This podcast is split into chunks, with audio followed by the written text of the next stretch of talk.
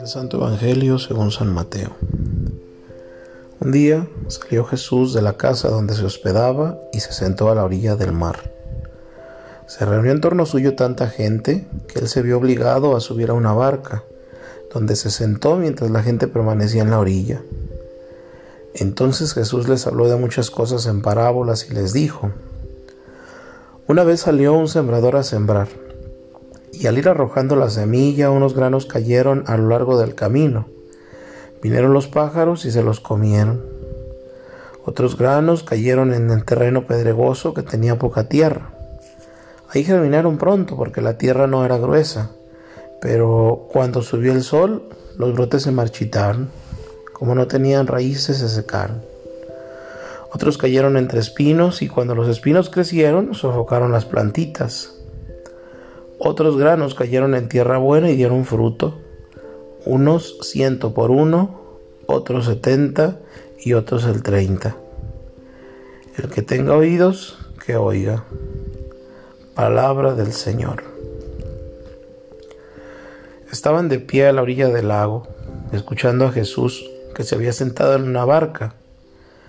La mayoría de ellos eran trabajadores pobres, campesinos a sueldo, cansados de trabajar una tierra ingrata, rocosa y árida, como era la tierra de Palestina. Jesús les hablaba del reino mediante parábolas. Esta vez fue la parábola del sembrador. El evangelista Mateo nos cuenta la parábola. Él escribe a unas comunidades cristianas de su entorno, cansadas de predicar a oídos sordos, en medio de una sociedad descreída y hostil, ajena a los valores del reino, inapetente a la propuesta del Señor resucitado, una sociedad quizás semejante a la nuestra.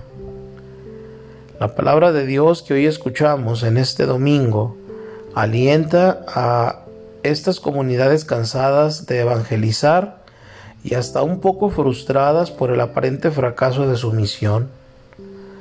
La de hoy es una palabra que fortalece y da vigor y anuncia a los testigos del resucitado.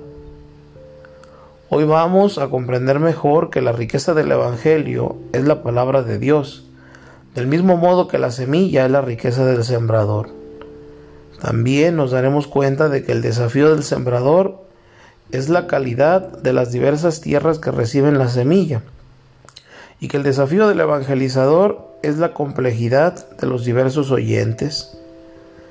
Desde el acontecimiento de Pentecostés nos reconocemos como iglesia de Jesús, discípulos y misioneros, que peregrinan por los caminos del mundo anunciando el reino. Es bueno que reunidos con Jesús Tomemos hoy conciencia personal y comunitaria de la riqueza de la palabra de Dios y de la capacidad de escucha de los oyentes.